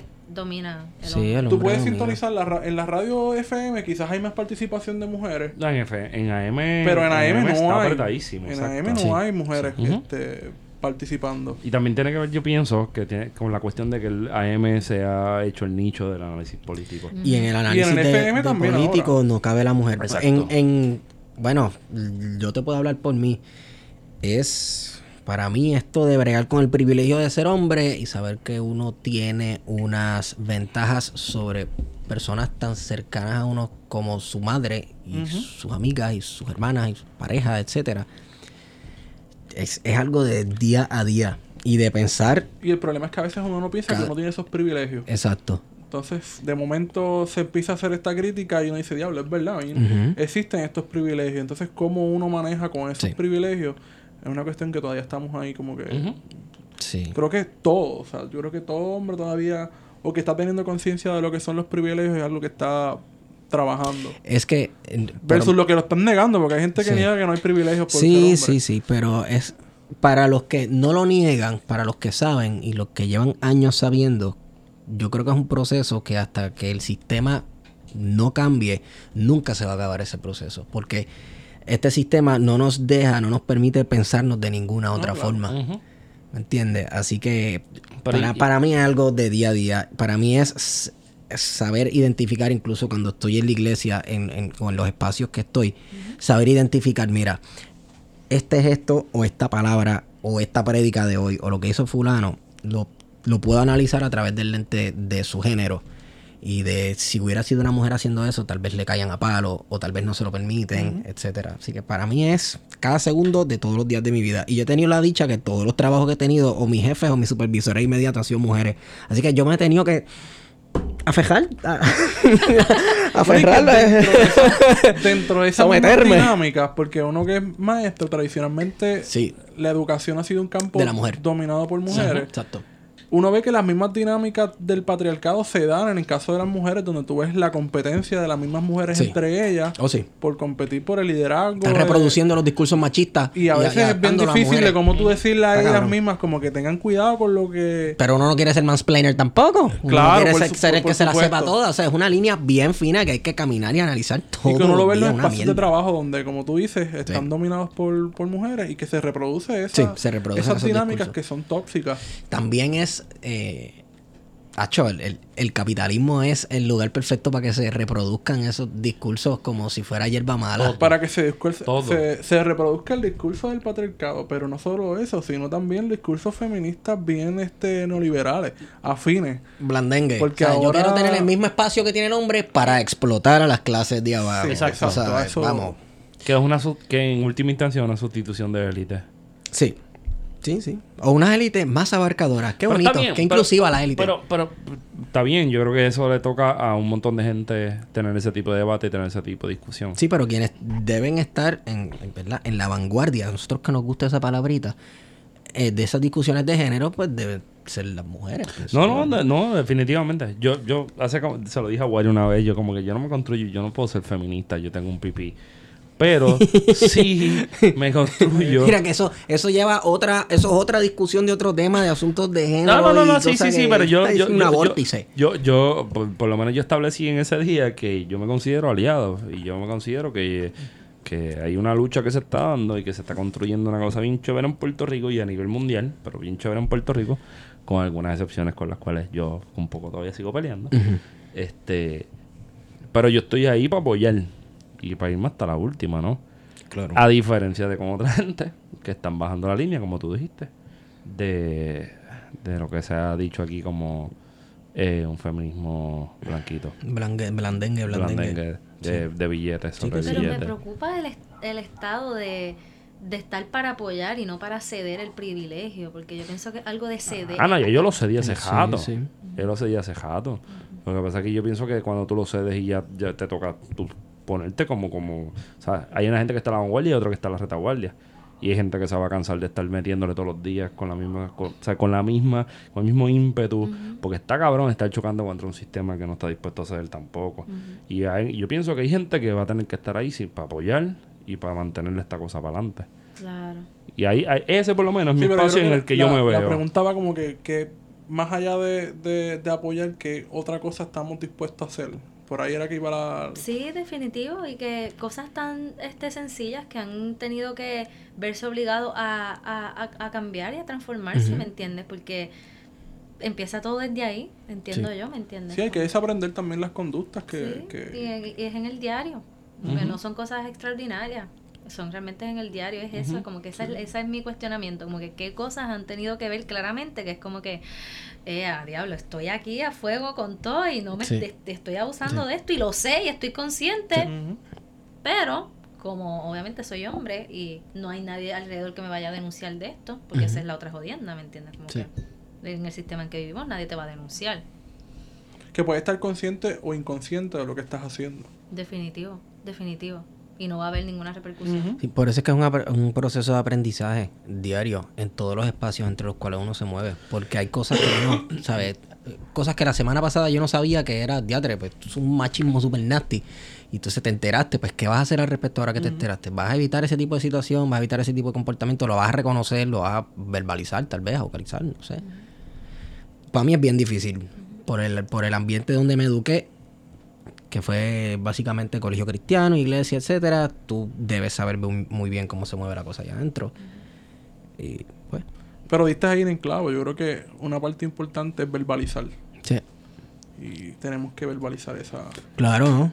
Sí, porque para ¿Qué nosotras decirlo? es difícil también, ¿me entiendes? El, eh, eh, yo creo que es una cosa bastante equitativa, en verdad. Para mí sigue siendo difícil, ¿me entiendes? Como que tomar postura y cuando escucho algo o veo algo, denunciarlo, ¿me entiendes? Sí. Y, y tomar acción ante eso, eh, siendo mujer. Así que, no sé, siento que, que es una cosa de parte y parte y es difícil para los dos lados. Sí. Sé que obviamente hay una... Está, Desigualdad. Sí. Y cuando uno trabaja en unos espacios donde ser macharrancito desde chamaquito, porque eso es lo que te han enseñado en tu casa, eh, lo llevas a todos lados y tú estás en el salón de clase y tienes como que, mira, brother, tienes que bajarle a eso, tú no puedes tratar a las mujeres así. Sí. Eh, y eso es todos los días, en cualquier... O sea, tú escuchas constantemente una grosería, un comentario, un pensamiento, etcétera, que tú sabes que es Que está lo loco. a lo, al garete. Sí. Entonces tú le intentas poner ahí como que pararlo en seco, hacerlo reflexionar, pero a la misma vez es bien difícil porque después los cinco minutos va afuera y, Y lo vuelve Y le y van a aplaudir al y le van a comportamiento aplaudir. que Y está no solamente eso, que tú eh, hablaría de tu caso sin saber, en verdad, pero tal vez en tu espacio de trabajo si tú eres el único que lo hace. Entonces, tu salón se convierte en el lugar donde, ok, si es- es- estas cosas, este punto de vista crítico, pues Que probablemente sí lo se es, hace ese dos salones posiblemente que estoy consciente que el salón de arte Donde único se hace ese de arte, ejercicio. que- y creo que en mi salón somos los como que debemos tener estas reflexiones de género un- uno es un, puntito de arena en, un- en- en el mar, mano, una gotita en el océano. Pero pues, pero se logra algo yo siempre creo no se, Sí. se le llega a alguien claro. Pero tú ahorita una palabra que para mí es importante en todo esto y es escuchar. Y, y si lo añado a lo que estabas diciendo, Andrea, que la cuestión de un punto donde, aunque hay serias diferencias, se puede darle ese, ese, ese encuentro. Yo creo que ahí es donde se puede construir un montón de cosas bien cabronas. Definitivo. De ahí va a estar el punto de partida. Por lo menos de ahí para adelante, que el, el trabajo un poco menos, menos difícil. Que por ahí puede ser que salga algo. Sí.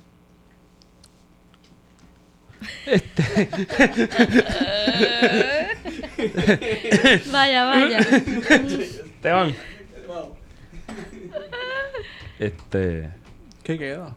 Queda, queda algo más, no sé. Bueno, yo, eh, o sea, como que quiero aprovechar y agradecerle eso porque también es un acto de, de mucho valor, ¿me entiendes? Eh, ay, tú sabes, como que quitarse la macharranería de encima, ¿me entiendes? Nosotras somos macharranas, nosotras somos las primeras, ¿me entiendes? Y estamos combatiendo con eso, así que yo les agradezco.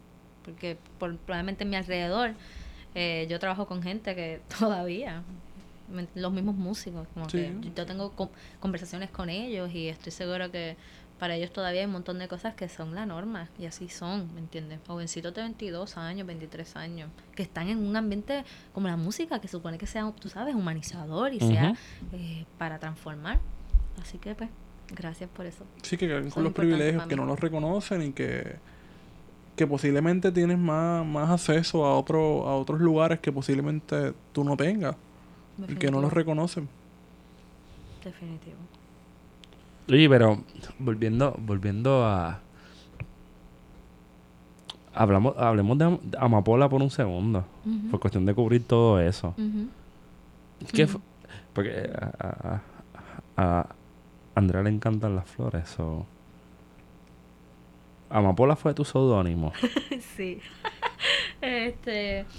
Está bien, suena mejor, su- su- es más vendible que Flor de Maga, ¿te entiendes? Ah. Algo así, ¿sabes? Bueno, Son cosas distintas, anyway. Este, No, sí, pero estoy diciendo como que el nombre. Sí, yo sé, pero que em, pues cuando empecé, empecé con, con Rafa, con Anthony, que es el guitarrista colombiano, y con Esteban, que son mis vecinos, y no sé, me encantaba mucho Amapola, que es esa canción súper clásica, y la escuchaba de Gaby Moreno. Es bien loco porque ahora... Terminaste no sé. cantando con ella, te- es bien cabrón. Eh, y me encantaba mucho esa canción y siempre decía a Rafa, ay Rafa, si yo hago algo me voy a empezar a llamar Amapola. Y empezamos así, pero se formó el descojón. En, en- hay una banda latinoamericana que se llama Amapola, algo así. Y en el momento de, que, de grabar el disco yo dije, bueno, ya, está bueno la Amapolita. Vamos a darle para Andrea Cruz. Y sí, yo quería pasar al nombre. Fue bien sencillo. Grabaste con Gaby. Sí. Yo, cuando estaba el sábado que dijiste, mira, pues el miércoles voy a tirar una canción, fue, fue como que de la forma más sutil de decirle, el miércoles voy a tirar una canción, bye. Sí, grabé con Gaby. Fue bien accesible. Le escribí un email y ella me dijo que sí. Y ahí le damos. Sí. Para mí fue. Esta posmodernidad, tú Bueno, le escribes a alguien, yo, yo- quisiera vivir en los tiempos de Hendrix con email. Loco, tírate un solo. Y que Hendrix me dijera, dale. Bueno, les puedo dar información. El primero que grabó conmigo fue Boris, el de Cultura. Cuando salió la noticia, tuvimos que regrabar todo, cancelar eso, repostular otra vez la producción. Y ahí yo dije, tiene que ser una mujer y no más. Y ahí fue que conseguí. O sea, que tomaste la decisión de pro- protestar el- el- la participación de... Definitivo, y- Wow. pero mi dolor con él fue que él sabía de qué estábamos hablando. Él sabía que Vengo le- era una, una canción hacia la menstruación, que era una canción que yo quería incomodar, eh, que por eso quería al principio un hombre, ¿me entiendes? Sí. Eh, pero pues pasó, ¿verdad? La situación, que, que bueno que lo denunciaron públicamente. eh, y pues obviamente para mí fue un, como que ni lo pensé, fue como que bueno, no importa, que se haya perdido el tiempo, está bien, qué bueno que la canción no había salido todavía. Y nada, se, se hizo otra vez y llamé a Gaby, pero sí. Diantre, qué fuerte. Esto, esto, esto me, me encanta, me encanta. Los bad trip Sí. de la sí. música. Digo, pero es un bad trip, pero como que, Yo creo que entonces fue más contundente el mensaje. claro. Sí, pero a la misma vez, ¿me entiendes? A uno también se desilusiona. Sí, que los héroes, los- hay veces que los héroes de uno claro. mueren. Sí, los, los, los está- mueren. Y mano, también mueren. como que qué irresponsable. Ay, Dios mío, perdón, pero qué irresponsable. Como, cabrón, tú sabes que yo soy una jovencita que estoy empezando. En serio, tú no tienes ni siquiera el valor de decir que no. Ajá. Cuando tú sabes que estás a punto de que saquen esto públicamente. Y era algo que también aparentemente se sabía por bastante tiempo. Es, eso es. Y que vamos a había un pararnos ahí. silencio. Ya lo habíamos hecho cuando se da la noticia, creo que hablamos de esto en un episodio. Sí. De que la banda sí sabía lo que estaba pasando y cayó. O sea, también hay una responsabilidad de uno como, como colectivo artístico que sin quererlo o, o queriendo, pues legitimaron estas conductas con su silencio. Sí. Creo yo, no sé. Este, Eso pasa en, pro- en producciones de películas que Tal vez porque fueran super saben. panas, pero si tu pana estaba haciendo algo que estaba super al garete, tu deber era Tu deber como pana es decir, papi, estás "Papo, a lo para". loco. Siéntate un rato, ¿sabes? Evalúate. cógete un break Exacto. y repiensa lo que estás haciendo y las conductas. Y creo que eso no se dio. Entonces la pres fue la presión pública Sí. realmente lo que... Sí. La denuncia en, la- en Facebook y la presión constante en las redes sociales a, a cultura que hizo posible la salida de, Sí. de, de Boris. Si no, hubiese seguido en ese espacio. Pero es que eso pasa con todos nuestros héroes de la música y de las películas y de todo, mano. Claro. ¿Sabes? Ah, que fulano este, abusaba de su novia y, y la banda lo supo por años. Y, es- y, expl- ¿sabes? y si- la cosa es que el rumor siempre corre, ah, que dicen las malas lenguas, qué sé yo, mano. Pues no, eso se confirma y se denuncia. Y ya. Porque exacto, callar, callar ante esas cosas y no denunciar es básicamente legitimar. O tal vez tienes tu interés monetario, económico como prioridad a hacer un bien social. Si tú eres una banda que te proyectas como que más estás haciendo una... que- exacto, que es una banda de Ese, crítica. mano, de crítica se ha proyectado como esta cuestión, pues yo creo que entonces lo que me estás diciendo es que lo que me estás presentando es un personaje, papi, que ese no eres tú de verdad. O que ese es el producto que quieres vender. Exacto, exacto. Ya te- estamos, Estamos dando demasiado fuetazo aquí. No, no, pero eso fue algo que, que, que lo tuvimos esta discusión, Sí, tuvimos esta discusión hace, diablo, el año pasado. Hace sí. Sí, verdad. Feo.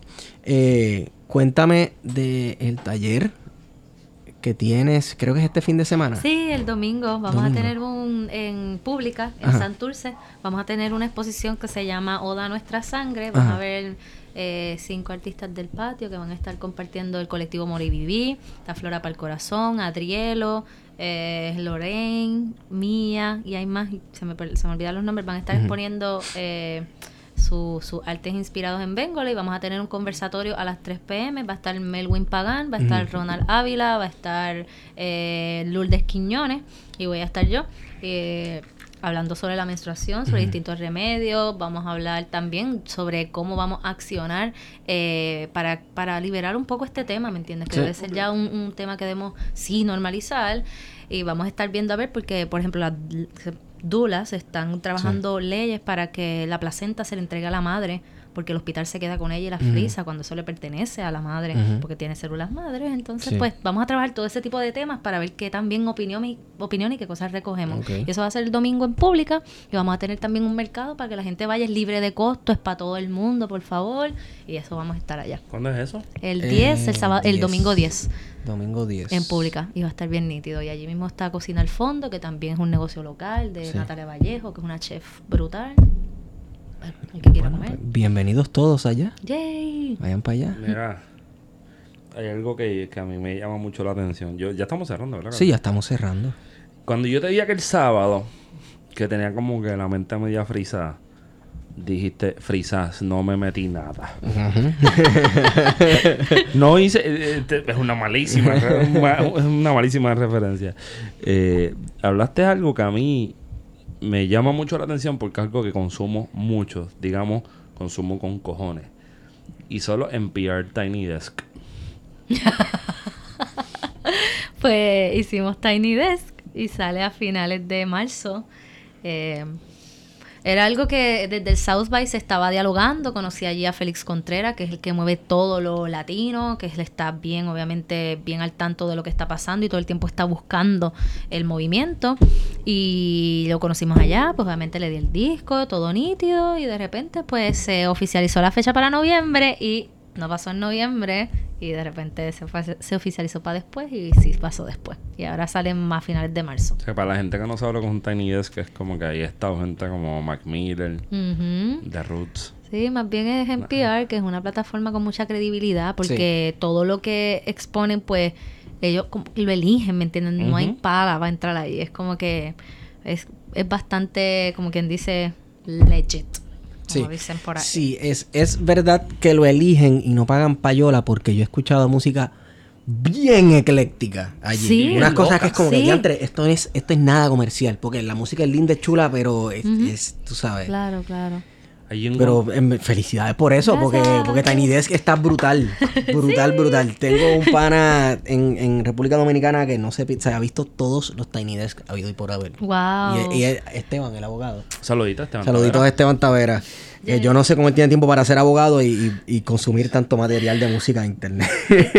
Eh, a mí me encanta porque una conexión demasiado eh, internacional. O sea, tú de repente estás escuchando jamaiquinos y de repente estás escuchando europeos Sí. y bla, bla, bla en una misma plataforma, Sí. en un mismo espacio. Así que está bien nítido que podamos representar allá. claro. Este, bueno, yo, yo lo voy a ver, Tiny Desk ese. Yo lo, yo lo voy a poner en el televisor y lo voy a share por todos lados. Voy a, voy a abrir, voy a abrir 400 cuentas fotos en Twitter. Por favor, no digas eso ni relajando. Que cogen ese voice clip tuyo y lo cortan. Voy a abrir 400 de esos en Twitter, voy a abrir 400 y lo voy a dar en loop. ¡Míralo ahí, evidencia! Era para darle share al Tiny Desk. Loco, yo cogí un... Yo cogí... Esto, esto es real. Ajá. Un saludito a Tito. Que me, me- él me enseñó un tipo que, que me vuela la mente que se llama Tom Misch. ¿De quién? Claro, un, músico. El tipo está cabrón. Sí, Y de momento estoy haciendo un search en, en YouTube y sale un Tiny Desk. de él. Tiene que tener como que par de views largos. Pero por lo menos 380 mil de esos views son Son míos. Así, imagínate cómo tiene que ser eso, tú sabes. Bien nítido. Bueno, closing comments, ¿algo más? ¿Alguna otra pregunta? Yo creo que, ¿verdad?